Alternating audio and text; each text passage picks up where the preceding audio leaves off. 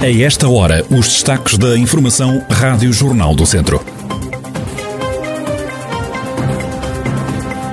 Chuva e vento fortes colocam Viseu sob aviso amarelo. Bombeiros voluntários de Rezende vão ter uma segunda equipa de intervenção permanente e Rezende volta a receber a festa da Labareda. O certame está de regresso a partir desta quinta-feira para uma semana de festa.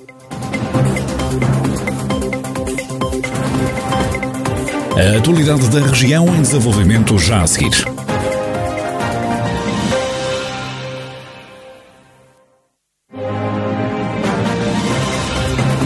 Noticiário Rádio Jornal do Centro, edição de Carlos Esteves.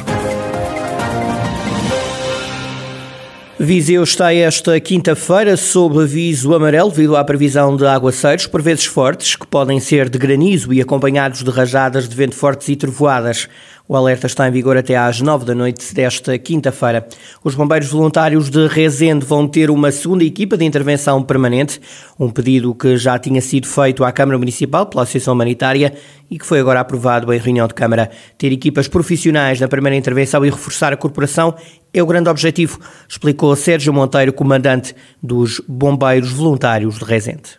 A Associação mostrou interesse ao município na, na, na criação da, da, segunda equipa, porque temos uma equipa que faz 8 horas diárias, com uma segunda equipa podemos ter 16 horas diárias de, de socorro e, e, no âmbito da proteção civil com, com equipas profissionais e, e, e o voluntariado ficar só para uma segunda, uma segunda opção. Eh, creio que cada vez mais assim vai ser. Eh, a, primeira, a primeira intervenção terá que ser sempre profissional e, e também porque tem havido uma esquecer no voluntariado a equipa, que será composta por cinco novos elementos, era necessária, reforçou o vice-presidente Amadeu Vasconcelos, que explicou ainda que a autarquia suportará 50% dos salários, num valor anual de cerca de 31 mil euros. Seguimento daquilo que foi o trabalho desenvolvido pela primeira equipa de intervenção permanente dos nossos bombeiros voluntários. Percebemos que o trabalho que eles têm vindo a desenvolver tem sido um trabalho extremamente profícuo e, eh, tanto e em parceria também com o Serviço da Proteção Civil da Câmara Municipal. Portanto, têm feito aqui, de facto, um conjunto de ações que nós entendemos que deviam ser reforçadas. Também ir de encontro à necessidade que a, que a própria corporação sentiu, que é um bocado transversal a todas, têm vindo a ter uma, um decréscimo de voluntários. Portanto, e assim entendemos que seria de reforçar e dar mais um empurrãozinho à atividade que eles têm vindo a prestar, que é absolutamente fundamental para aquilo que são também os objetivos da Câmara Municipal. Agora basta o ok da Autoridade Nacional de Proteção Civil. Sérgio Monteiro, comandante dos voluntários, espera que em janeiro do próximo ano a equipa esteja já operacional. Para iniciar o processo é preciso que a Associação Humanitária queira, é preciso que o município diga que sim e é preciso que a Autoridade Nacional de Proteção Civil diga que sim. Neste momento só falta a parte da Autoridade Nacional de Proteção Civil, porque é o, é o último passo.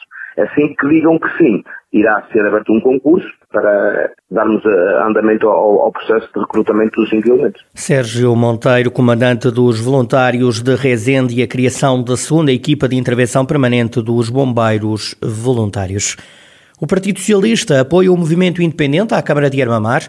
José Rui Cruz, presidente da distrital do PS, justifica este apoio ao grupo de cidadãos pela nossa terra, liderado por Jorge Rodrigues e por Luciano Gomes. Este nosso trabalho é um trabalho conjunto com algum tempo. Eh, nós é que entendemos por uma questão estratégia torná-lo público só agora, mas este, este, esta candidatura independente foi, foi trabalhada connosco, com as pessoas que assumiram a candidatura há muito tempo. Nós temos vindo a trabalhar em conjunto já há mais de seis meses. Portanto, isto não surge de agora e nós, nós temos gente nas listas do Partido Socialista, e foi tudo feito devidamente coordenado, não há aqui nada de novo. Eles é que entenderam que era benéfico o PS fazer sair oficialmente o seu apoio e nós fizemos isso agora neste momento, que é para ser uma coisa muito presente, para vincar o apoio de, do Partido Socialista. O Partido Socialista vai estar ao lado do movimento independente à Câmara de Armamar e desiste de uma candidatura própria. Já começaram as vindimas na região do Távora Varosa. Os produtores esperam qualidade, mais qualidade do que no ano passado. No Távora Varosa são esperados este ano 5 milhões de litros de espumantes e de verdes, entre outros vinhos, como explica o Presidente da Comissão Vitivinícola Regional do Távora Varosa, José Pereira. Quantidade, prevemos 50 mil hectolitros, ou seja, 5 milhões de litros. que é uma produção Portanto, é, é uma produção boa aqui para a região, não é? Poderá ser um bocadinho mais, mas em média nós perspectivamos isso. José Pereira, Presidente da Comissão Vitivinícola Regional do Távora Varosa, onde já começaram as vindimas. Resta então dizer que o um, Presidente da Comissão Vitivinícola do Távora Varosa, José Pereira, espera então que haja mais qualidade do que no ano passado.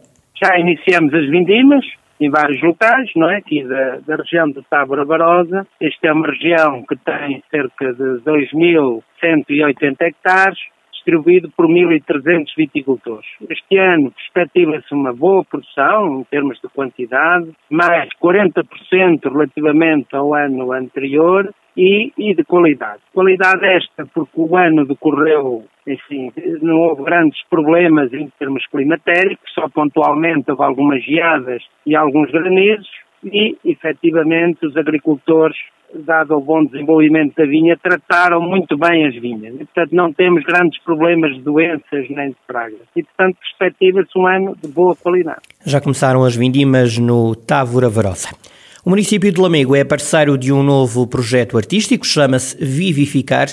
O presidente da Câmara Municipal, Ângelo Moura, destaca os objetivos desta iniciativa que envolve artistas nacionais e estrangeiros, dividido em duas vertentes um lado, promover a atividade cultural aqui na nossa região do Douro. O Amego é um dos municípios a par de outros e que vai desenvolver atividade no domínio da promoção e da produção artística, na produção e na promoção do, dos artistas, em parceria com vários, vários destinos europeus e muito em particular com a Noruega e com o Liechtenstein. São regiões da Europa onde particularmente nos interessa também promover o Douro e, simultâneo, desenvolver inúmeras atividades nesta nossa região, com promoção e produção artística, como disse, um projeto com um lapso temporal dilatado, com residências artísticas, com intercâmbio entre artistas nacionais e estrangeiros, essencialmente a atrair novos turistas e, ao mesmo tempo, afirmarmos a nossa centralidade no domínio cultural nesta região do Oriente.